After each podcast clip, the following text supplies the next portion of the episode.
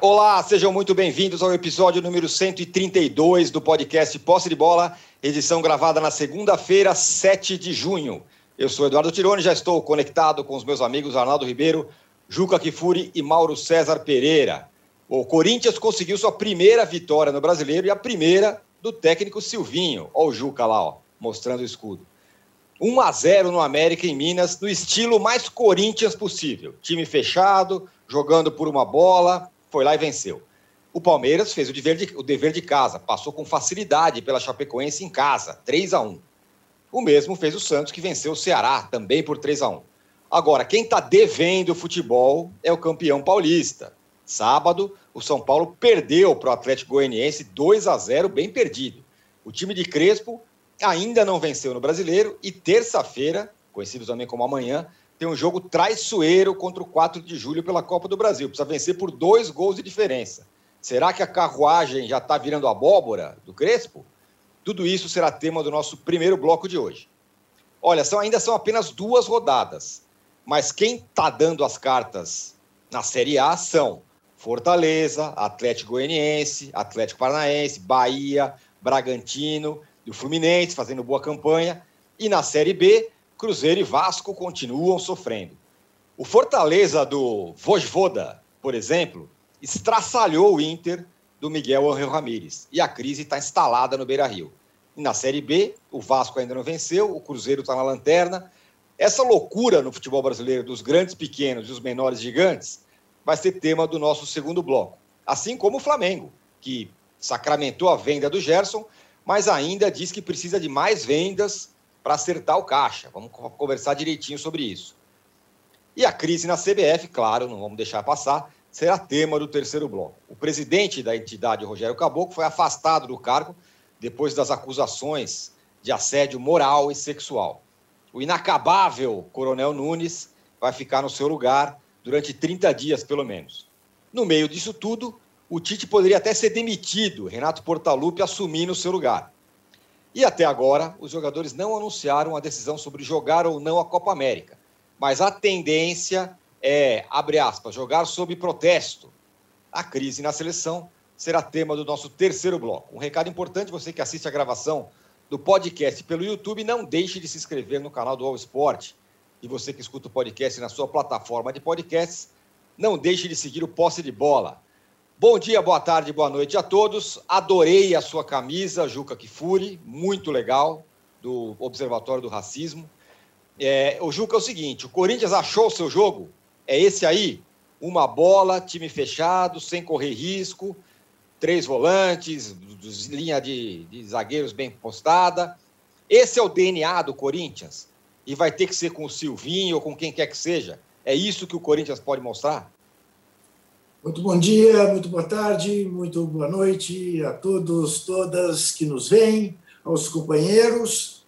Eu, de fato, estou aqui com a camisa é, contra a discriminação racial no futebol, a sua nova camisa, devidamente engravatado, em homenagem exatamente aos três primeiros pontos é, somados pelo Corinthians em sua luta para permanecer na Série A. Agora faltam fazendo um cálculo pessimista, 43 pontos para o Corinthians se manter uh, na Série A, que é exatamente o número de pontos que fez o Fluminense em 2009 para ficar em 16º lugar, 46 pontos. Embora em média com 43 se livre, portanto, num cálculo mais otimista, mais 40 pontos e o Timão permanecerá na Série A. Eu diria que ontem o Corinthians treinou para o dificílimo encontro que terá no sábado contra o Palmeiras na Casa Verde, quando deve jogar ainda mais fechado, né, se não quiser levar uma traulitada, ainda mais diante deste aparentemente novo Palmeiras, né, com mais repertório, e ganhou do América, felizmente porque estava em campo o Fábio Santos e não teve que o Jô bater pênalti, nem o Luan, muito menos, nem o Vital. E este Fábio Santos não perde pênaltis, como se sabe. De 18 no Corinthians marcou 17, mesmo número que fez no Atlético Mineiro, também marcou 17 em 18. Curiosamente, os dois pênaltis que perdeu tanto no Corinthians, quanto no Fluminense, quanto no Atlético, contra o Fluminense, em duas derrotas. No Corinthians, 5 a 2 para o Fluminense, em 14. Para o Galo, 1 a 0 para o Fluminense, em 18. Mas jogou o futebol humilde que o Corinthians tem de jogar, ainda se dando ao luxo de jogar com 10, porque jogando com o Luan quase durante todo o jogo. Aí, vamos ver quanto tempo o Silvinho vai levar para se dar conta que não pode jogar com 10 jogadores, não pode escalar é, o Luan Malimolente, porque é um convite à derrota. Mas eu não sei, o Tirone, se esse é o DNA do Corinthians. Tem sido, em passado recente, né, nas campanhas mais bem-sucedidas, tem sido esse. Agora, não será para fazer uma campanha bem-sucedida, mas para fazer uma campanha salvacionista. Tem que ser isso, porque o Corinthians não tem time para ir além disso. E contra o América, o América era o favorito. Né? Havia eliminado o Corinthians é, da Copa do Brasil no ano passado, e ontem praticamente não levou perigo, a não ser no final do jogo, ao Cássio, né, que aniversariou brilhantemente, fez uma defesaça, mas o América pouco, é, pouco chegou na área do Corinthians. O que mostra que este é o jeito que o Corinthians tem para jogar. Eu vou repetir o que disse aqui na sexta-feira: fosse o Silvinho, abdicava, coisa que eu não acredito que ele faça, é, do jogo na quarta-feira contra o Atlético Goianiense, que é melhor do que o Corinthians. Isso. Não. É melhor do que o Corinthians. E preparava o time para o jogo de sábado com o Palmeiras. E esquecia a Copa do Brasil. Se você está dizendo que é traiçoeiro o jogo do São Paulo com 4 de julho, que eu não considero traiçoeiro, acho que São Paulo mete 5, sem, muito, sem muita dificuldade, mais traiçoeiro ainda, para não dizer impossível, é o Corinthians ganhar por dois gols de diferença do Atlético Goianiense em Goiás para levar o jogo para os pênaltis. Né? Só tendo o Fábio Santos como bom batedor de pênalti. Então, eu abdicaria disso. Dizer, olha, vamos lá fazer uma partida digna, quem sabe mais um 0 a 0 mas é, nosso problema não é a Copa do Brasil, porque nem adianta passar dessa fase, porque ficará na próxima. Acho que essa é a realidade corintiana. Mas, sem dúvida nenhuma, eu vou lhe dizer, é, é, ontem, quando terminou o jogo, eu tive uma sensação assim de alívio me perguntei há quantos domingos o Corinthians não ganhava? Não é quantos jogos o Corinthians não ganhava, porque o Corinthians havia vencido né, seus dois adversários da Copa Sul-Americana aqui em Itaquera, mas dois nadas. Né? Então, uma vitória do Corinthians, para você contabilizar, Fazia tempo que o Corinthians não, não obtinha. Obteve ontem. Aprendeu um caminho. O campeonato do Corinthians não é o campeonato do Palmeiras. Tem que ter isso na cabeça. Quem sabe consiga surpreender o Palmeiras e arrancar um ponto lá. Mas essa é a missão e a ambição corintiana. É, o, o Arnaldo, o Corinthians, enfim, se recuperou. E quem se recuperou também foi o Palmeiras. E aí fazendo aquilo que se espera, né? Ah, tá na sua frente, na sua casa, contra o time mais fraco, vou lá e vou ganhar. 3 a 1 bom, bom jogo do Wesley e de outros jogadores. 3 a 1 Arnaldo. E aí, é, parece que a ressaca do Paulista, nesse caso, acabou. Já a ressaca do São Paulo parece que está eterna. Os caras estão tomado corote, né? Porque tá, tá tão mal até agora. Corote era nos tempos do né, bailinho de carnaval, é. bloquinho na rua. Pois é. é. Pré-pandemia, né? já faz tempo. É, na verdade, assim, começando pelo Palmeiras, que perdeu o Paulista, é, ontem a vitória sobre a Chapecoense, a despeito do, da fragilidade do adversário, teve alguma coisa interessante, que eu não sei se é uma simples experiência ou ela pode ser repetida pelo menos em alguns jogos. Né? O Palmeiras ontem jogou é, de novo com dois zagueiros apenas e não três, é, sem volante de marcação, com dois meias e três atacantes. É o time mais ou menos que o Juca gostaria lá, falando com o Wesley numa ponta, Rony com a outra, Luiz Adriano na frente, Scarpa e Rafael Veiga. Porra, Né? Tipo, um time quase inédito, uma formação inédita ofensiva. E que fez um primeiro tempo muito bom, matou o jogo no primeiro tempo. É, me dá a impressão que o Palmeiras, que fez é, contra o Flamengo uma partida ruim no brasileiro, contra o CRB uma partida sofrível na Copa do Brasil e ontem uma partida é, boa contra a Chapecoense durante boa parte do tempo, pelo menos, vai ser um time. É, nós estamos, se não um time que é, mude a sua forma de jogar, pelo menos pelo que eu entendi de ontem e eu ouvi depois a entrevista do Abel Ferreira, um time que, diante de alguns adversários, pelo menos diante de alguns deles, ouse mais e use melhor o que tem. Não vai ser esse time é, faceiro que vai jogar contra o Corinthians provavelmente lá no, no sábado, viu, Juca? Eu acho pouco provável que entre. É, seria uma boa surpresa se, se acontecesse, mas eu acho que não será. É, esse time tão ofensivo e tudo mais, etc. e tal. Mas me dá a impressão que o Abel, depois de muitas críticas, depois de ficar perdendo muito tempo em entrevistas conflituosas, desabafos, é, chiliques no meio de campo, é, briga com os árbitros, tenha chegado à conclusão de que ele é, pode tirar mais e ter outras possibilidades que não aquele time apenas reativo, jogando contra-ataque para o Rony e tal, até porque até o CRB conseguiu neutralizar o Rony. Se você tem só uma jogada, você consegue. Então o Palmeiras deve, talvez tenha dado um primeiro passo bem pequeno é, rumo a uma diversidade mínima de jogo ou de escalação, ou de proposta. O São Paulo acho que é uma conversa diferente, né? O São Paulo ele foi campeão paulista com uma mobilização total, é, mas com algumas situações já, sobretudo ofensivas, discutíveis, né?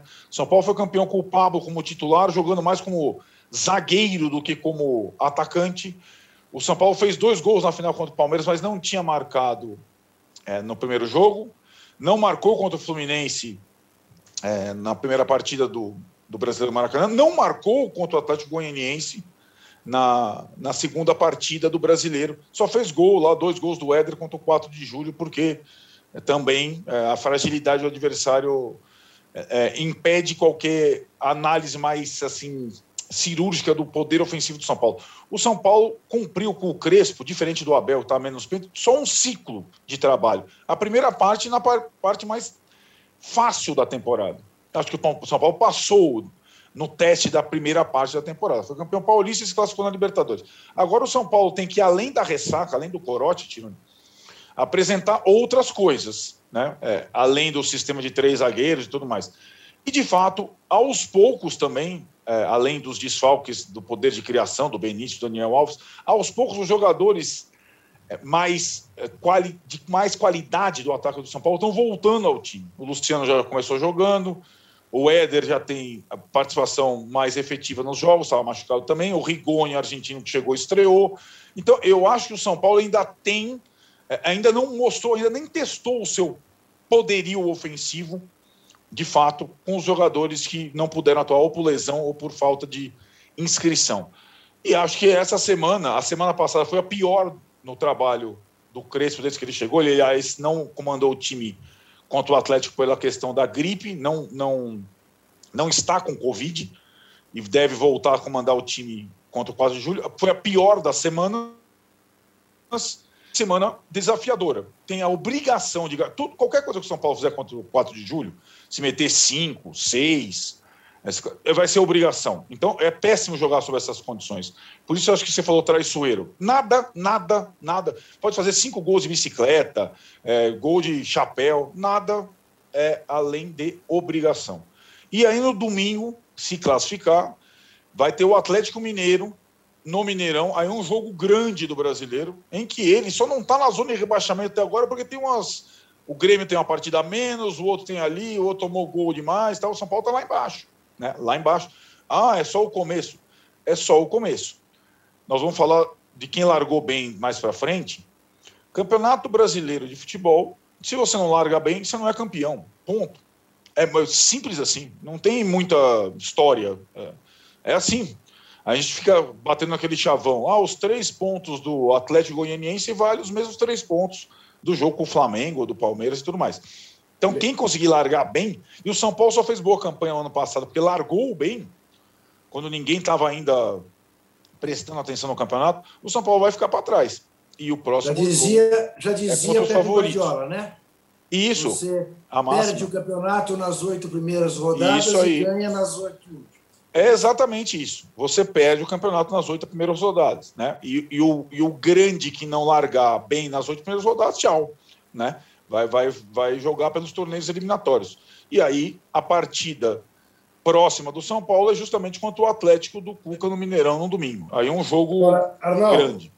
Eu, é. com os meus raciocínios estrambóticos, volto a dizer também: se eu sou a direção do São Paulo, Crespo, eu aposto na Copa do Brasil inicialmente, que é a taça que o São Paulo não tem, secundariamente na Libertadores, e me proponho a fazer um campeonato brasileiro para brigar lá em cima, mas não para ser campeão, porque o São Paulo não tem elenco para aguentar essa maratona, eu acho. É. E, a prova, e a prova disso está nessa primeira semana. Né? São Paulo está muitíssimo desfalcado, né? sem cinco, né? na verdade, mas é, essa é a realidade. Isso acontecerá outras vezes, ou por causa das seleções, ou por causa de lesões. Eu, eu, eu, eu me concentraria nos mata-mata. É, eu acho que, na verdade, a questão dos mata-matas, né? Você levar o brasileiro. Você não pode perder. É mais ou menos como o Grêmio do Renato fez todas essas temporadas, né? É, até ele sair. Você não tem garantida a vaga na Libertadores por um mata-mata, né? Só se você ganhar a Copa do Brasil ou ganhar a Libertadores. Então você, você não, também não pode perder de distância o bloco primeiro do brasileiro. O Grêmio, no pior campeonato, foi para a pré-Libertadores e caiu na Libertadores. Então é, é uma. Eu, eu, entendo, né, Juca? Mas eu acho que é, essa largada é uma largada que faz com que, mesmo o campeonato para brigar na parte de cima, já seja uma questão, você já sai devendo três pontos, etc e tal, né? E vai tendo que buscar, buscar, buscar, né? É, o Mauro, o Corinthians se recuperou, o Palmeiras se recuperou, até o Arnaldo falou, jogando sem volante, com, de outra forma e tal. E o São Paulo não. Será que o Crespo está vivendo aí o seu sua primeira turbulência no comando do São Paulo? Como vai reagir? É, não deixa de ser uma turbulência, não uma turbulência que vai derrubá-lo, né? Ele vai continuar lá, devidamente pilotando a nave, mas eu acho que esses resultados da semana foram, foram obviamente, bem, bem preocupantes, né? De, perder para o 4 de julho mesmo, com as reservas, com desfalques, com time reserva, não, não é justificável. Um, um, time que a folha de pagamento inteira não chega a 10% do, do que custa mensalmente ao São Paulo o seu jogador mais caro, então uma disparidade absurda, né? sem contar as condições de trabalho dos atletas de São Paulo em relação ao 4 de julho. Um time do interior do Piauí, que luta com muita dificuldade, que venceu o São Paulo. Essa é daquelas derrotas que não, não, tem, não tem desculpa para um time de tamanho investimento. E no sábado eu achei assim, é, é, a atuação muito fraca. E me chamou a atenção no segundo tempo que São Paulo tinha um domínio do jogo, mas não criava nada. Rigorosamente nada. Aí, aos 26 minutos, houve a grande oportunidade do, do, do, do Atlético. O João, o João Carlos, né, o centroavante, perdeu, né? ele, ele acabou amortecendo a bola para o goleiro Thiago Volpe. Mas foi a grande chance do, do, segundo tempo até aquilo ali. Já, era, já passava da metade do segundo tempo. Nada de relevante tinha acontecido. Uma grande chance, o goleiro defender, nada, nada. Aí, de repente, a jogada aconteceu foi do Atlético. Chance número um para matar o jogo. Não matou. Depois, aí, para mim, um erro terrível do goleiro. De novo, o Thiago Volpe, que achou um goleiro que, quando ele erra, ele erra com gosto, né? ele, ele sai, jogando, ele sai jogando errado, aí ele sai do gol, ele, parece que ele percebe a bobagem que faz, aí se apresenta ali para tentar dar opção para o rapaz lá, o Galeano, que estava encalacrado ali sem saber o que fazer. E ele fica fora do gol. Sai ele tinha gol. que voltar para o gol. Outro jogador tinha que se apresentar para dar a opção de passe ali, não o goleiro. E o gol vazio, pô. O gol ficou vazio uma hora e meia, pô. O que, que ele está fazendo ali? Por que, que ele continuou ali? Volta para o gol, amigo. Aí tomou aquele gol por cobertura, é, muito bonito, por sinal. E ali o jogo foi resolvido. Então, achei que no sábado, tudo bem, cinco desfalques e tal, mas aí entra no que disse o Juca, né? É, é, o Atlético Goianiense começa muito bem o campeonato, é, ganhou do Corinthians duas vezes, uma por cada competição, mas eu achei a atuação bem abaixo no, no, no sábado. E, esse, e o domínio estéreo do segundo tempo me lembrou momentos de São Paulo do ano passado, quando tinha a bola, ficava no ataque e não acontecia muita coisa. E, e o acaba... Volpe também lembrou São Paulo do ano passado. O Volpe também, o Volpe também. Porque é aquela coisa, né? É, é, o, o, goleiro da experiência dele tem que saber diferenciar o momento em que é possível sair jogando e o momento em que os, os seus companheiros estão todos marcados. E não havia realmente uma boa opção de passe ali. Estava todo mundo cercado. É, é, é era, não era o momento adequado para essa saída curta. E, e, e, você não precisa dar um chutão. O time tem que estar preparado, e o goleiro também, para no momento que você não tem como fazer um passe curto perto da área, fazer um passe um pouco mais comprido, mais longo, que não é um chutão, uma tentativa de encontrar um jogador que está mais próximo do meio campo e que tenha condições de receber a bola minimamente limpa para dar sequência à jogada. Ele tocou ali meio na fogueira. Você vê a origem do lance, especialmente pela, pela, pela câmera do impedimento, você vê que todo mundo está cercado. Foi o momento que o Atlético subiu a marcação. E o, o adversário vai fazer isso em alguns momentos do jogo, não vai fazer o jogo inteiro. E tem que haver essa percepção. E eu acho que ele já é um goleiro há algum tempo no clube, que passou por diferentes treinadores, já bem experiente, para não cometer esse tipo de erro. Ali acabou o jogo, né? Ali o Atlético liquidou a fatura, não teve mais nada ali. Teve o pênalti que depois acabou voltando atrás da arbitragem, acho até que acertou ali, é, mas que dificilmente o São Paulo chegaria ao empate mesmo com um gol de pênalti, porque não, não criou praticamente nada durante o segundo tempo, né? Foi um domínio tanto quanto estéreo, que reflete também até a vantagem do placar do Atlético. O Atlético vencendo o jogo, acabou. É, é normal que dê mais a bola, que, que ceda mais a bola para o adversário, para sair com velocidade, aquela coisa toda. É, muitos elogios à sua camisa aqui do Bristol City, viu? Felipe Lemos já batou na mosca. Bristol City, Mauro, é. E as minhas gravatas aqui do, do, da discriminação racial? Também, Nada? muitos elogios. Todos, Muito obrigado. todos os elogios, as duas camisas, e vocês dois, só eu e o Arnaldo que não estamos sendo elogiados aqui.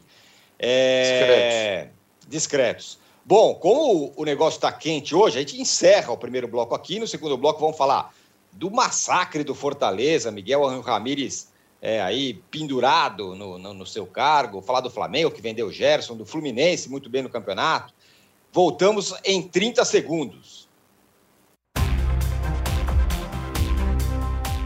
Baixo Clero é o podcast de política do UOL. Toda semana eu, Carla Bigato, converso com os comentaristas Maria Carolina Trevisan e Diogo Schelp sobre temas que dominam a pauta política brasileira. Você pode ouvir o Baixo Clero e outros programas do UOL em uol.com.br podcasts, no YouTube e também nas principais plataformas de distribuição de podcasts. Estamos de volta para o segundo bloco do episódio 132 do podcast Posse de Bola. É, o Mauro, o Fluminense, falar dos dois cariocas que estão na, na Série A, né? O Fluminense vem fazendo do que uma campanha bem interessante, né? Empatou uma fora de casa contra o São Paulo, ganhou o seu jogo em casa, cumpriu, vai ali quatro pontos, vem fazendo um, papel interessante, está encaminhar, bem encaminhado na Copa do Brasil, venceu o Forte Bragantino então está fazendo ali o, o que se espera. Por enquanto está muito legal. E eu queria que você falasse também do Flamengo. O Flamengo sacramentou finalmente a, a, a venda do Gerson. Eu estava lendo uma reportagem hoje cedo, mais cedo, do, do Caê Mota, dizendo que para fechar as contas, tá, o planejamento vai precisar vender mais gente ainda. É isso? É, eu estou falando sobre isso há algum tempo, né? É, porque o Flamengo colocou na sua, na sua é, absurdamente né, no seu orçamento, na projeção para esse ano, 100 milhões em bilheteria. Não vai ter 100 pra milhões esse Ano, pois é. Para esse é. ano, não vai ter, claro. Digamos até que ao longo do segundo semestre, em algum momento, você tenha, vamos, vamos pensar de uma maneira otimista dentro desse ponto de vista, tá? De uhum. quem espera público do Estado. Digamos que lá para, sei lá, setembro, agosto, outubro, sei lá, você tem a, a, possibilidade de receber parte do público de pessoas que estão vacinadas, como acontece aí em outros países. Digamos que aconteça. Você não vai receber 70 mil pessoas. Não vai dar para colocar 70 mil, 60 Sim. mil no Maracanã. 10 mil, 15 mil, 20 mil, isso não vai gerar uma receita de 100 milhões. E todo o período que já passou de 2021 que não teve público. Então esquece essa receita. Se o Flamengo arrecadar algum dinheiro com bilheteria e, consequentemente, começar a crescer o sócio-torcedor, que uma coisa está atrelada à outra, não chegará a esse número. Então, esse número, esse dinheiro tem que sair de algum lugar. Mas aí entra, eu acho que, eu discordo só um pouquinho, mas é, eu acho que não dá para somar pura e simplesmente o valor que o Flamengo vai receber é, é, agora, porque são quatro anos parceladamente né, os valores pagos pelo Gerson, que passam dos 90 milhões inicialmente previstos em venda de jogador para essa temporada. Porque tem duas possibilidades aí. Primeiro, porque melhorou um pouquinho lá o marketing lá e outros caras lá conseguiram melhorar um pouco o faturamento é, com o patrocínio. Então, isso já deu uma, uma, uma contrabalançada.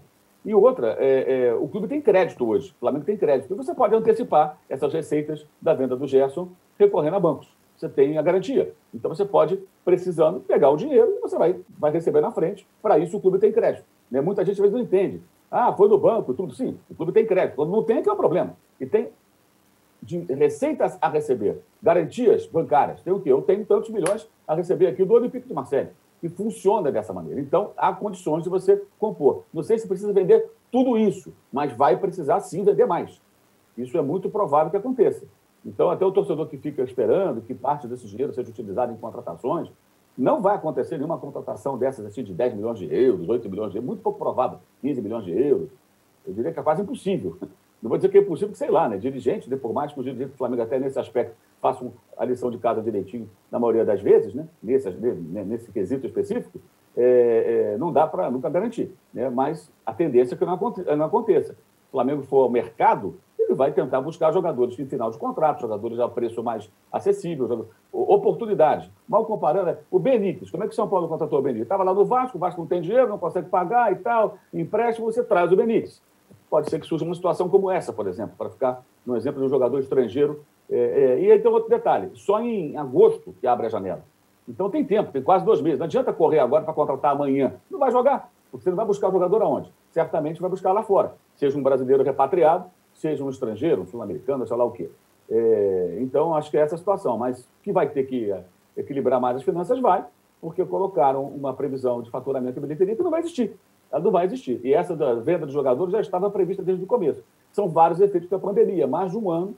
Isso afeta todos os clubes do mundo, obviamente. Mais de um ano que você não tem bilheteria, você tem queda de sócio-torcedor, houve queda de receita e publicidade também no começo, que agora recuperou um pouco, porque as próprias empresas vão se adequando, né? E também um, dos novos patrocinadores, patrocinadores do Flamengo é, é, uma empresa que ela não perde na pandemia, ela ganha na pandemia, né? Porque ela vende mais ainda na pandemia. Ela, ela não tem loja física, ela vende na internet. Então, tem isso também, as coisas que vão se. Os negócios também no mundo vão mudando em função dessa nova ordem, pelo menos temporária, enquanto a gente convive com isso. E sobre o Fluminense, assim, eu achei que ontem não foi nem um jogo tão bom, gostei muito do jogo da, do meio de semana, com o Red Bull Bragantino. Ontem nem tanto. É, é, mas venceu, venceu com certa segurança. No, segundo tempo, correu alguns riscos, tomou bola na trave, contra um time fraco do, do, do, do Cuiabá. É, é, acho que o Fluminense poderia ter tido uma maior imposição. Talvez o calor, 11 da manhã, um jogo no Rio de Janeiro, o calor possa servir de atenuante, embora o calor seja para os dois times. Acho que não foi a, a, melhor atuação. Mas é mais uma vitória. O time vem numa sequência boa, primeira no brasileiro. É, e o Iago Felipe, que esse me parece um daqueles jogadores assim que de repente começam a se desenvolver mais e jogar bem mais do que as pessoas imaginam que possam jogar. O retrospecto desse rapaz é o gol que fechou a conta contra o River Plate foi dele, na Argentina. Ele é, deu passe para o gol que sacramentou a vitória contra o Red Bull Bragantino, aliás, um ótimo passe, o gol do Abel Hernandes. E ontem ele participa da pressão para recuperar a bola no campo de ataque, ele toca no Nenê, recebe na direita e faz assistência para o Gabriel Teixeira, ou Biel, fazer o único gol do jogo. Ele é o volante. E é o volante de um time que tem o Fred e o Nenê, amigo. Então, esse cara é. trabalha pra caramba quando a bola é do adversário. Né? É porque, tipo, porque tem gente tentando dizer agora que o Fred é muito. Gente, o Fred continua não sendo participativo. Vamos falar sério. O Fred deu algumas assistências e tudo, a bola vai no pé dele, ele sabe o que ele faz, sabe prender a bola. O Fred é um ótimo atacante, mas ele não participa sem a bola. A participação é praticamente zero. Ele não tem nem condição disso, de fazer isso. O Nenê tem quase 40 anos. A mesma coisa. Cerca ali e tudo, mas morder, marcar. O Abel Hernandes faz isso entra em campo, parece um louco, fica correndo, correndo, querendo pegar a bola, marca, aperta, corre, até porque ele entra durante o jogo, ele entra inteiro, tem 30 anos, forte, né? O Uruguai, ele esse dá, tem outro comportamento. Né? E ontem, de novo, a gente percebeu o seguinte: o Roger Machado, que fez do Bahia um time dito reativo, né, que jogava basicamente esperando o adversário, tome velocidade, era o Arthur, inclusive, que está no Bragantino, era a principal arma dele para esse tipo de jogada naquela, no seu melhor momento, ele faz um trabalho que não é igual mas, de novo, é pautado por esse, por esse princípio. A bola não vai ser minha. Totalmente diferente do Roger do Grêmio. O Roger, é curioso isso, o Roger transformou o Grêmio no time da posse de bola, não foi o Renato. O Renato deu sequência. E ele agora faz o segundo trabalho consecutivo que o time dele não tem a bola. E não quer. Ontem o, o, o, o Cuiabá teve mais a bola. No primeiro tempo, o jogo 0 a 0 o Fluminense marcando no campo dele. Vem Cuiabá, eu estou aqui. E fica esperando. Em alguns momentos, sobe a marcação, numa, num deles, tomou a bola e surgiu o gol único da partida. Mas o Fluminense é isso. Não estou aqui criticando, pelo contrário, estou só identificando uma proposta de jogo de um técnico que se, se, se mudou é, em função de elenco e tudo mais. Eu acho que isso é legal, é, que ele saiba montar o time dele, times de diferentes maneiras. E está funcionando. E não é um time que, que joga o tempo todo é, é, é só se defendendo e esperando. Ele consegue até alternar em alguns momentos. Não foi uma grande situação, mas a fase do Fluminense é muito boa e pegou, se não é uma carne assada, na Libertadores, pegou o adversário, um dos melhores adversários, né? um dos mais convidativos, uhum. que é o Cerro Porteño, que não é um time bom. Então tem chance grande de passar. Depois pode pegar Vélez, que a gente não sabe se vai ter o mesmo elenco, e, e ou o Barcelona de Guayaquil. Dá para encarar. Dá para encarar. O Fluminense tem a chance grande de à semifinal da Libertadores. Né? Se continuar nessa balada aí, nesse ritmo. Se não acontecer nada, nenhum problema, nada. É, é, e, e, nas outras competições também vai muito bem. O, o, o Arnaldo, agora, quem não, quem não abre mão de atacar o tempo todo e tudo mais, é o Fortaleza do Vojvoda. 5 a 1 meu amigo, no Miguel Angel Ramírez. E ontem eu li umas coisas interessantes, é, umas comparações do Ramírez, o Miguel Ramírez, um pouco com o Domenech. Até é. o Mauro escreveu sobre isso, que na coletiva ele lembrou até, o, acho, que o, acho que foi ele que escreveu, ou o Pedro Henrique Torre. Falando, lembrava o Domenech, né? uma coletiva meio, meio aéreo ali, depois de tudo Totalmente. que aconteceu, meio, meio sem entender o que tinha acontecido. Né, Mauro? É. Baixou o caboclo o nome no, no, no, no Impressionante, já que o caboclo está tão falado, né? Caboclo. Baixou. A entrevista foi um horror. O Arnaldo falou. Foi. A entrevista foi uma coisa bizarra. Foi, foi mesmo. É, é tem isso, né? Porque, bom, é, bom antes uma informação para quem o Colorado que está naquela. Será que vai trocar, não vai trocar tal? O Abel Braga acaba de ser anunciado pelo Lugano da Suíça. Não Lugano jogador, aquele clube. O Abel Lugano, vai Lugano da, da Suíça? Isso. O Lugano isso, da hein, Suíça. Meu? Então é informação importante. Estou de vermelho aqui. O Lugano da Suíça anunciou a contratação do Abel Braga. Então esse é o primeiro ponto. Você, segundo... imagina você, né, com, na, na, ali meio, meio mais, mais para o fim da carreira, falar, não, você vai trabalhar na Suíça por uns tempos. Que tal? Tá mal? É, foi, não, não, talvez não seja o meu país preferido, mas eu, eu cogitaria. Mas vamos lá. Porra, pelo amor de Deus. É, aí, bom, enfim, porque é, na verdade, assim, é, faz sentido, porque o Abel acabou de sair, saiu como saiu, nos braços do, do torcedor de novo, com, a, com o vice-campeonato, passou por pouco, e vem o Ramires, que é uma coisa. Porque assim, Tirone, a gente fica falando dos estrangeiros, cada estrangeiro tem sua característica. E o Ramires, um europeu que trabalhou na base do Del Valle, depois no Del Valle, só tem esse trabalho, é um, é um cara experimental, é um, é um trabalho a médio prazo, você não sabe como é que vai agir. A Liga Equatoriana é uma coisa, a Liga Brasileira é outra coisa, é, pressão da torcida, tinha aquela história do Grenal, bem-vindo ao Grenal, perdeu o Gaúcho, etc e tal. O que aí as, as associações ao Domenech na partida com Fortaleza e nas entrevistas é o seguinte sendo espanhol, argentino, português, russo, é, árabe, indiano, qualquer. Não dá para você assumir um time grande do Brasil e ficar tomando chinelada de todo mundo, goleada. Isso não é normal, entendeu? Isso não é normal, não é explicável, não é justificável. E aí, o que eu achei da entrevista também, ele que foi, entre aspas, mantido no cargo até, é, até outra ordem por conta da iminente classificação na Copa do Brasil e por falta de opções e tudo mais, eu vi a entrevista dele, é quase um pedido de desculpa a cada resposta. Eu errei ao botar o time misto contra o Fortaleza. Eu errei, não sei o que lá. Eu errei. Cara, é, parece um cara acuado. Acho que ele nunca teve uma entrevista dessa no Del Valle, imagino, né?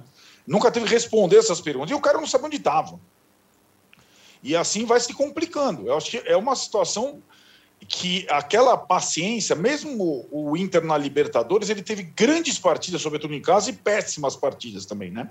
Então é um trabalho é, muito discutível de mudança de conceito de jogo. Você per percebe alguns jogadores é, particularmente é, perdidos, sem saber, inseguros, perdidos, e aí você enfrenta um adversário que está num daqueles momentos mágicos, né? É, de confiança com um treinador.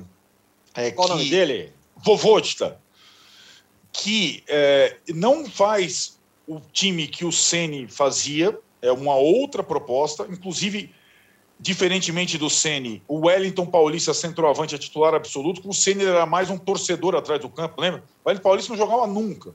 É só, o Ceni só gostava de atacante velocista. O Wellington Paulista é uma das referências e titular do atual Fortaleza. É, ele montou um time ofensivo e que joga, que joga, que não. não e, e que assim, nós estamos falando, no meio de semana tem Fortaleza e Ceará né, pela Copa do Brasil. Vai ter o jogo de volta. O jogo também tem um peso absurdo. Agora, no brasileiro, o Fortaleza tem seis pontos. Ele jogou contra o Atlético no Mineirão e contra o Inter. E é fez, seis, fez seis pontos. E fez seis pontos de uma forma completamente diferente. Contra o Atlético, ele estava perdendo com um pênalti meio estranho e virou o jogo no Mineirão. Não é aquele. E virada não é tão simples no futebol brasileiro hoje. E contra o Inter, ele fez um, dois, três e não parava. Socando, socando, socando bem interessante mesmo né, o início do trabalho do Vovojda e, e, bem interessante porque de todos esses que estão pontuando, o Atlético Goianiense também tem seis pontos contra grandes Corinthians e São Paulo, mas considero até as partidas do, do Fortaleza é, mais surpreendentes, né? E, e digamos, digamos assim que o Barroca no Atlético Goianiense ele, ele segue uma, uma linha de time, e já falou isso, que vinha com os outros treinadores. Quando ele passou por lá, Wagner Mancini, Marcelo Cabo, é o mesmo tipo de time, Atlético Goianiense. O Fortaleza já mudou a forma de jogar mil vezes. E agora está uma, muito interessante ver o Fortaleza jogar. E, Olha aqui. E, fala, Viquinha. Há duas, há duas coisas que eu queria mencionar. Primeiro, em relação a Abel Braga. Lugano é uma cidade absolutamente deliciosa Ó, oh, tá vendo? O jogo conhece. Na fronteira, eu, eu conheço também, é demais. Na, é incrível. Na fronteira com a Itália, fala-se italiano. É verdade. Não sei, não sei se fala francês também, deve falar, que é uma língua que o Abel domina. Uhum. Lembremos, né? Por Sim. toda a passagem dele pela França. E o Fortaleza, o Vovojda, segundo as minhas fontes cearenses, mas já me disseram isso faz um mês, é melhor que o Rogério Ceni. Tá vendo aí, ó? Que é isso? É o, é o que se fala dele. É. Que tem uma simpaticíssimo no trato, é queridíssimo já pelos jogadores e muito mais ousado. E é. Tal, né? Claro que você pode dizer são dois jogos só, calma, não cheguemos a conclusões, mas realmente, agora, tem também um aspecto que tem que ser levado em conta. Estava 2 a 0 o Inter ficou com 10. Sim. Sim. Ainda no primeiro tempo. Não, e aí foi para o suicídio, né? Foi para o suicídio. É, é, é isso que nós estamos falando. É, é isso Exatamente. que nós estamos né? Ah. Uma coisa é você perder de 2 a 0, uma coisa é perder de 5, podendo ser 6, 7. Foi claro, assim, né? Claro, claro. Foi, claro. foi essa, né? Claro, perfeito. Ó, nós estamos sendo massacrados aqui porque vovô já deu caramba, é voivoda. Voivoda. Voivoda. Fala, fala aí, Mário. Vamos botar ordem na casa. Juan Pablo Voivoda. Voivoda. Pablo Voivoda, não tem Vovôgida. Vocês estão inventando o nome do Voivoda. cara. Vovoge, Voivoda. É Voivoda. Voivoda. Você é, queria completar. o no lugar do Jota. Isso, é Voivoda. Completa aí, Mauro, que você falar da coletiva maluca do, do não, assim, o, o, o Voivoda, é bom lembrar, a trajetória dele também é uma trajetória que não é da. chama tanta atenção, né? É, eu fiz uma entrevista com o presidente do Fortaleza, que vai quinta-feira no Dividida, Marcelo Paz, e ele estava falando, pô, ele, ele uma, das razões pelas quais eles acharam esse técnico, ele falou, pô, o cara treinou times que são comparáveis ao Fortaleza. Ele treinou o Talheres, que é um, um time que buscava a primeira divisão argentina, um time de Córdoba, né? É uma cidade importante e tal da Argentina, né? Mas Muito. é um time é, que estava na terceira divisão, estava depois na segunda e subiu. É, e agora o União La Calera, que também é um time periférico do futebol chileno o Fortaleza não é uma das principais equipes do Brasil. O próprio te... Legal isso, o presidente assume isso. Olha, esse cara tem uma trajetória em clubes de países vizinhos parecidos com o nosso clube. Então, faz um certo sentido. E estudar a proposta de jogo dele. Né? Porque o Fortaleza quer técnicos que façam o time jogar. Né? E o Rogério também tem essa característica, né? Não times retranqueiros, fechados e tal, bababá. O Ceará já opta por um jogo totalmente reativo, de abrir mão da posse de bola e tudo que é o Guto Ferreira. E é legal até, porque são duas formas diferentes de jogar nos encontros dos dois times, como aconteceu semana passada e vai se repetir essa semana. Até uma coisa interessante, é, nesse bom momento do futebol do Ceará, nesse ótimo momento do futebol do Ceará. Agora, ele ontem ele neutralizou todas as ações, todas as tentativas do, do Ramírez, né? Mesmo quando estava 0 a 0 O Ramírez poupou jogadores para o jogo contra o Vitória, que é um negócio que não tem cabimento. Você joga contra o Vitória pela Copa do Brasil, um time da Série B. Vence em Salvador. Aí você poupa jogadores contra o Fortaleza, que é melhor do que o Vitória, do brasileiro, porque vai é. jogar de novo com o Vitória em casa. Que estratégia é essa? Quer dizer, está é. tá errado, óbvio que está errado. Então ele, ele, ele foi enfraquecido para esse confronto, pensando no mata-mata é, é, da Copa do Brasil, em que ele já está em vantagem e vai jogar no Beira Rio. Então já começa aí. E a forma como o time jogou. Lembrou muito o jogo que caiu o Domenech do Flamengo, que foi um jogo 4x0 para o Atlético. E, o e ao contrário do Voivoda, o Sampaoli não estava na crista da onda ali porque tinha vencido. Não, ele vinha sendo questionado porque o Atlético não estava vencendo jogos. É. E aí o Atlético montou o time com três zagueiros, dois alas para descer o tempo todo o Arana e o Guga, dois atacantes mais, de uma, mais movimentação, Keno, Sacha, rapidamente fez 2 a 0 Aí que faz o senhor Domenech? Abriu mais o time e tomou de quatro. Como fez ontem também, o Internacional não se protegeu. Né? Tipo, eu, eu quero sair daqui com ferimentos leves. Então eu vou me encolher aqui, vou ficar tomando pancada, mas não vou deixar o cara abrir meu supercílio. Né? Vou sair com a cara bonitinha, mas vou perder essa luta. Essa luta está perdida, irmão. Não tem mais jeito. Não, ele se abriu para tomar mais pancada. Saiu com o olho roxo, nariz quebrado, queixo fora do lugar, todo arrebentado. 5 a 1 não pode perder de 5 a 1 Internacional não pode perder de 5 a 1 e passar em branco. Aí ele vai para a coletiva, levou uma eternidade, né? foi para a coletiva, e aí fala, não, porque o resultado. A, a pior foi o seguinte: uma hora um dos, dos colegas, não lembro o que exatamente, da imprensa do Rio Grande do Sul, perguntou pra, fez uma pergunta para ele, é, é, é, que ele respondeu assim: é, Ah, quando nós jogamos bem, vocês não perguntam essas coisas. Óbvio, né? O time foi de 5 a 1 a pauta é diferente de quando o time ganha bem de um adversário, é evidente. Nós estamos falando de um jogo que acabou de terminar, amigo. Isso é um time que tomou de 5 a 1 Você é. é o técnico. Você não está no Independente Del Vale. Você está no Internacional. É diferente. Eu acho que a tentativa foi muito boa.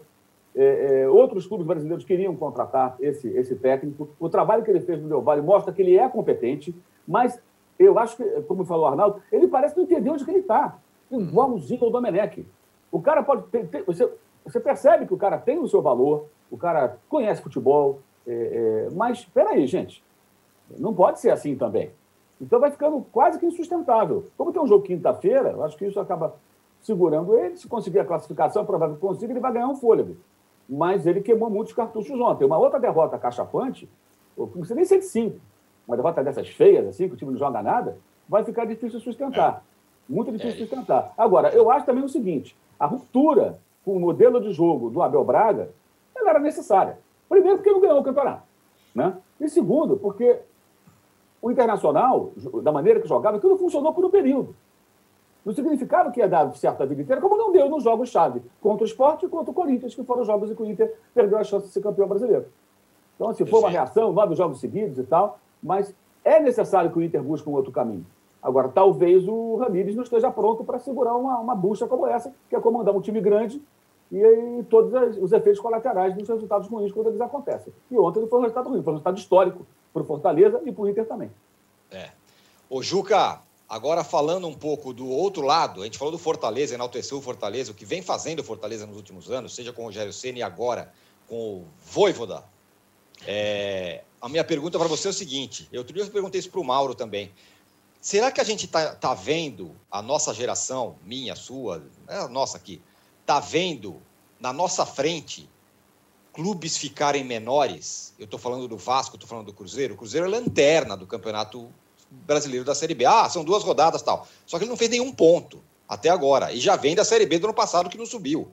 E o Vasco, que caiu pela quarta vez, fez um ponto.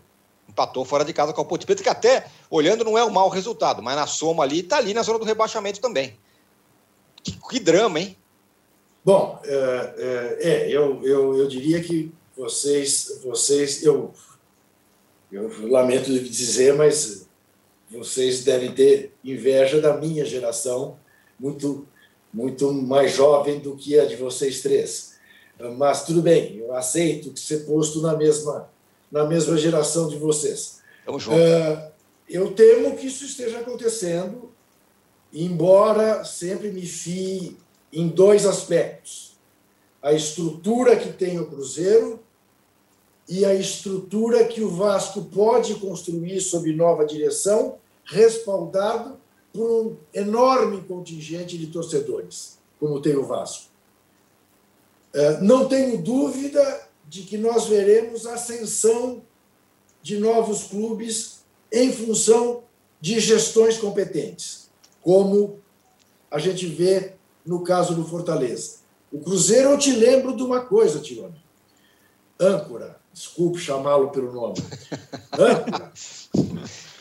Âncora. O Cruzeiro, ano passado, começou a Série B com menos seis pontos, punido pela FIFA. Mas ganhou os dois primeiros jogos, em casa e fora. Agora está de novo na mesma situação. Seis pontos perdidos, fora e dentro de casa. Para dois adversários que não estão entre os adversários que você supõe que possam subir. Ou seja, o Cruzeiro desenha uma temporada igual a do ano passado, quando lutou para não cair para a Série C. Não foi para subir para a Série A. Eu só registro isso. É, os responsáveis por isso seguem andando livres pelas ruas de Belo Horizonte. Perfeito. Perfeito. Muito bem. Olha, a gente queria um pouco de likes de vocês, viu? Estamos com uma audiência brutal aqui e um número de likes baixíssimo. O Juca, que está com uma linda camiseta contra o racismo hoje, em vez de fazer aí o, o, o, seu, o seu, pedido de likes, agora sim. Andou. Vamos chegar, vamos chegar em 5 mil likes, porque é o seguinte, vamos fechar aqui. Temos o que falar no terceiro bloco. Afinal, vamos falar, claro, da crise na CBF e do caboclo. Não o caboclo que baixou no, no Miguel Henrique Ramirez, mas o caboclo, presidente afastado da CBF.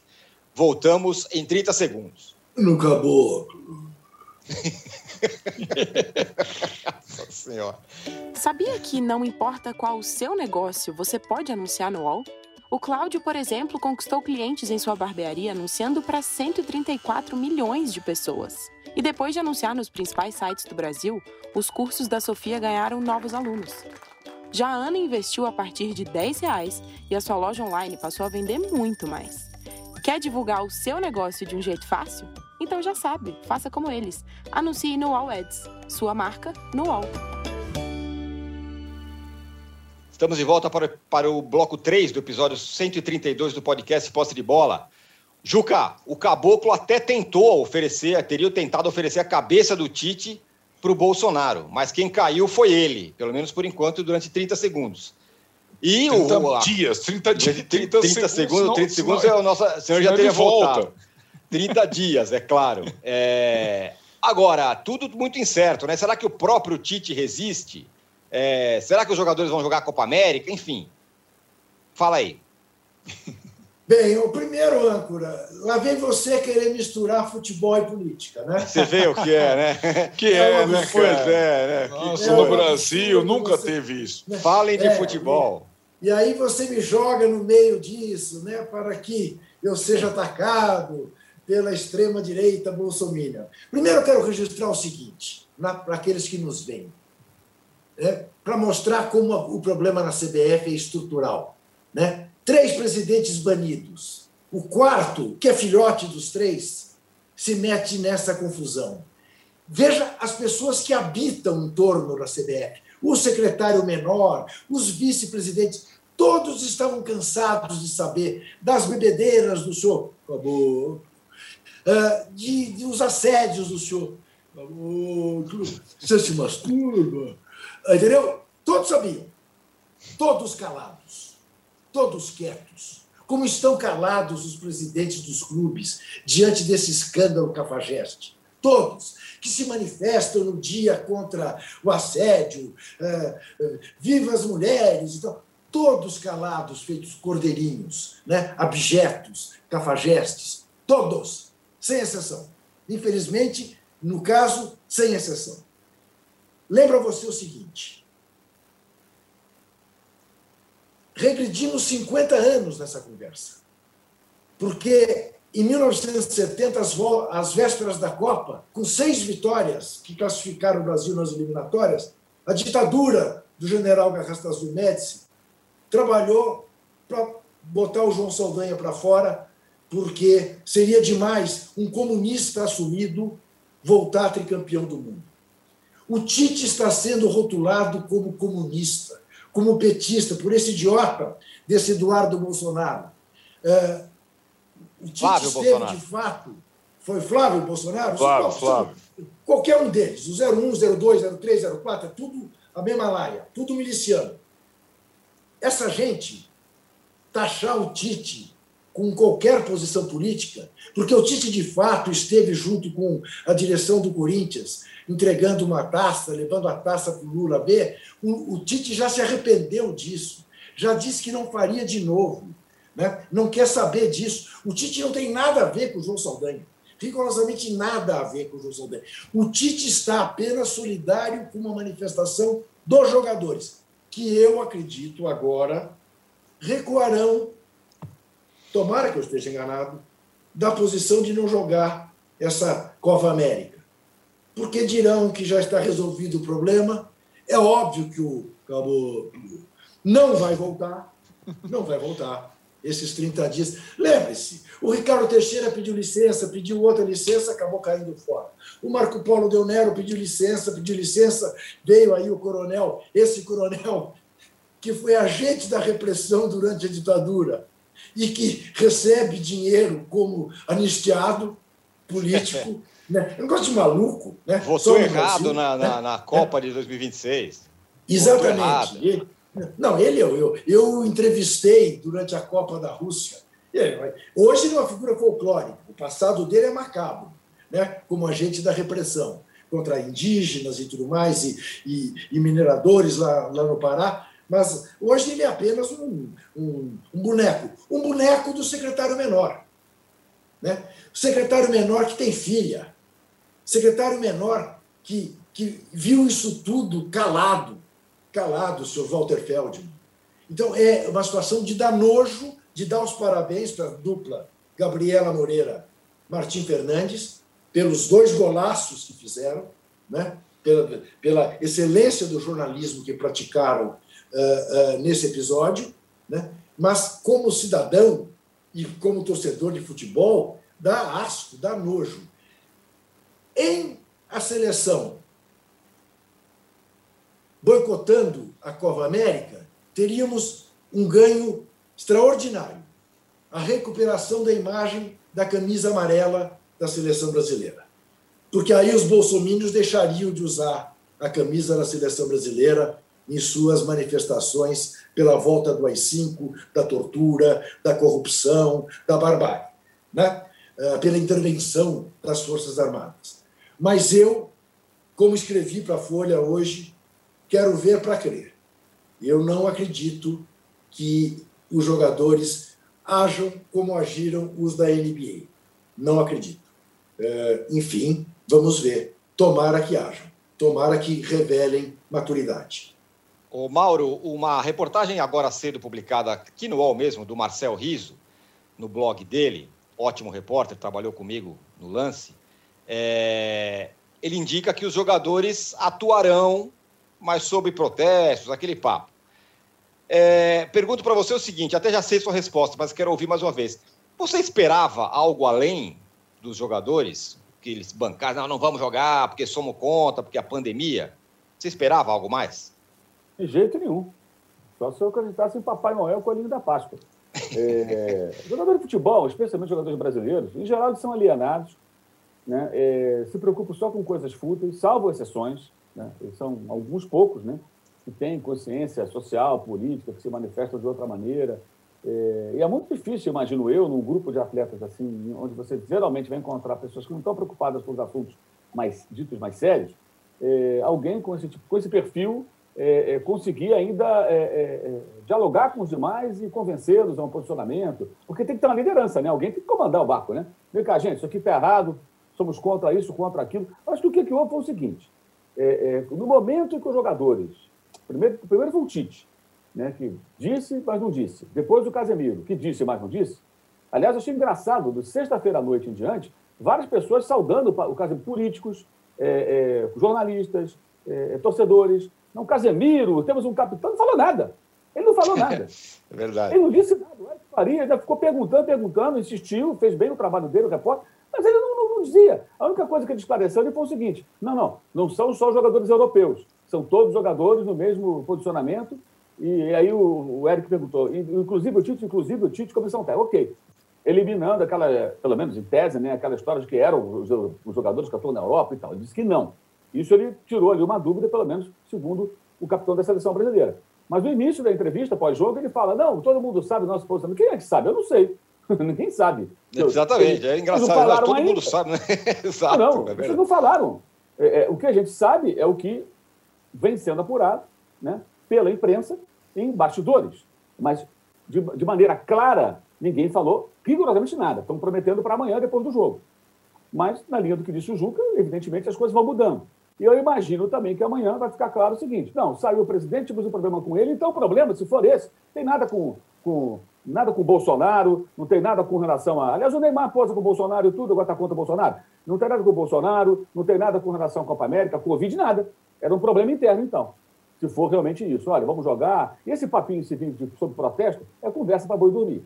Né? Você vai lá, aceita. E o Tite, realmente, essa é a grande piada. Tite comunista. Cara, o Tite é o cara que compõe, ele não compra briga. Ele compôs. Essa diretoria que colocou o Corinthians nessa situação que está, ele trabalhou com todos eles.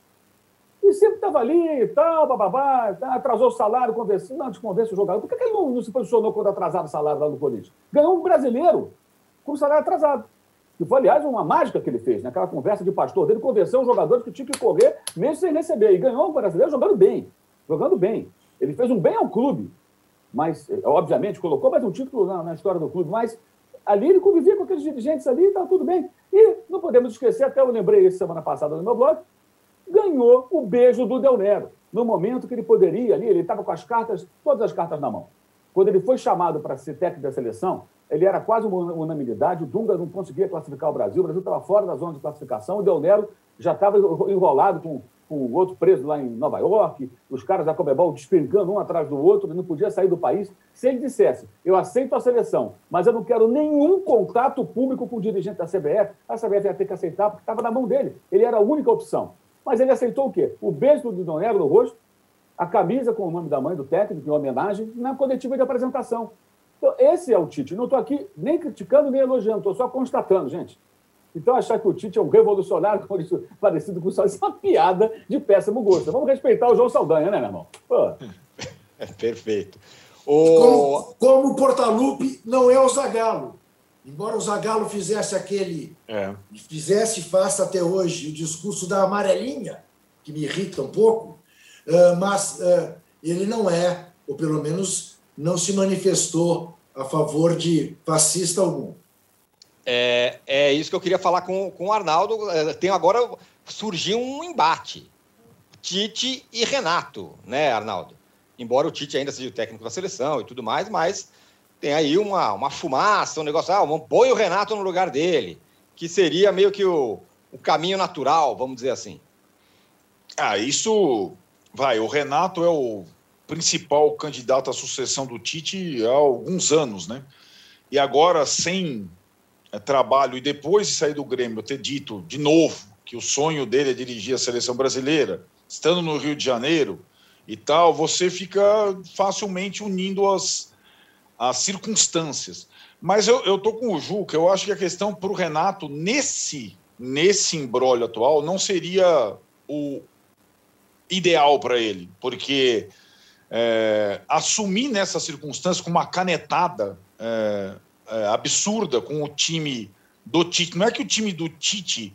É, não é aquela circunstância pós-Copa do Mundo, o time deu. É, tomou um vareio da Bélgica eliminado, tem essa circunstância. Não, é uma circunstância que o time de novo lidera a Copa a eliminatória com folga, de novo está jogando bem, de novo os jogadores estão juntos com o técnico, tal, tal, tal, e aí não sei.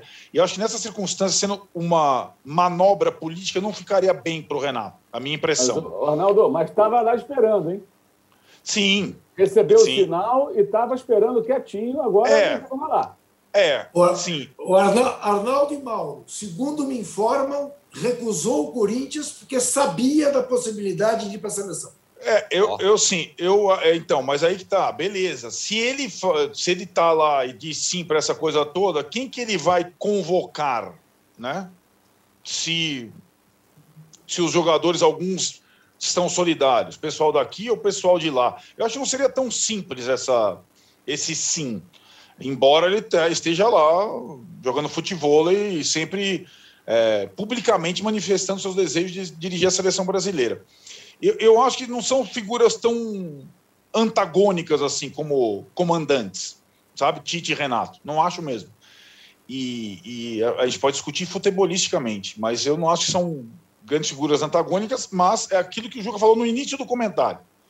Resta saber agora, nessas próximas horas, minutos, se a saída do caboclo é, apazigua tudo e depois vira um grande acordo. A partir do momento em que o governo federal, pessoas ligadas à família do presidente, filho, se coloca contra o Tite, aí talvez tenha uma coisa que a gente que vá além do que a gente está imaginando. Uma, é, quando eu falo canetada, é canetada do presidente da República, que já quero fez ver o Tite, Quero ver o Tite dizer assim para ele: eu não me meto no seu governo, não se meta no meu time. É, isso seria o ideal. Agora eu, só, agora eu só acho, só para terminar, que o Casemiro saindo do campo, jogando, mesmo não falando tudo, falou mais que o Tite nas duas vezes que o Tite falou. Mesmo saindo do campo, sabe quando você está suadão ali, ninguém tinha falado nada e ele, pelo menos alguma coisa ele falou. E, e acho que o Tite, nessa, nesse perfil de compor, é, acho que a, a, próxima entrevista, imagino que ela seja um pouco mais completa. Imagino. Muito bem, senhores. Fechamos aqui com um pouquinho de atraso, mas fechamos o episódio 132 do podcast Posse de Bola. Muito obrigado, João. Ah, só dar um detalhe, né? É, teve um detalhe no meio disso tudo, né? Nenhum clube é, que é tão que gosta tanto de tuitar sobre contra racismo, contra homofobia, contra o preconceito, tweetam toda hora. Não, estamos é com as mulheres, estamos com não sei quem. Nenhum clube se manifestou Isso. com relação Isso. ao. A, Para ser, ser justo, teve três clubes que se manifestaram numa nota conjunta da Federação Mineira. Os três mineiros, o América, o Cruzeiro e o Atlético. A favor do caboclo, em apoio ao caboclo. Foi o que eles fizeram. Agora, o resto, ninguém se manifestou sobre esse absurdo, muito bem revelado pela Gabriela Moreira e pelo Martim Fernandes. Nem Dona Leila. Nem Dona Leila. Dois craques. Dois craques. Gabriela Moreira e Martim Fernandes. Parabéns a eles. Fechamos então o episódio 132 do podcast Posse de Bola. Estou falando bem rápido, parece que eu estou naquela velocidade um e meio do, do WhatsApp para terminar. Se for beber, não dirija. Exatamente. Fechamos. Obrigado, Juca, Mauro e Arnaldo, para você que acompanha essa gravação ao vivo. Agora no canal UOL, você fica com o UOL Entrevista. E nessa segunda-feira, a Fabíola Cidral entrevista o deputado federal Rodrigo Maia. Até acabou. sexta. Tchau. Acabou. Se, for beber, não dirija. Acabou. Você pode ouvir este e outros podcasts do UOL em uol.com.br barra podcasts. Posse de Bola tem pauta e edição de Arnaldo Ribeiro e Eduardo Tironi, produção de Rubens Lisboa edição de áudio de João Pedro Pinheiro e coordenação de Juliana Carpanês.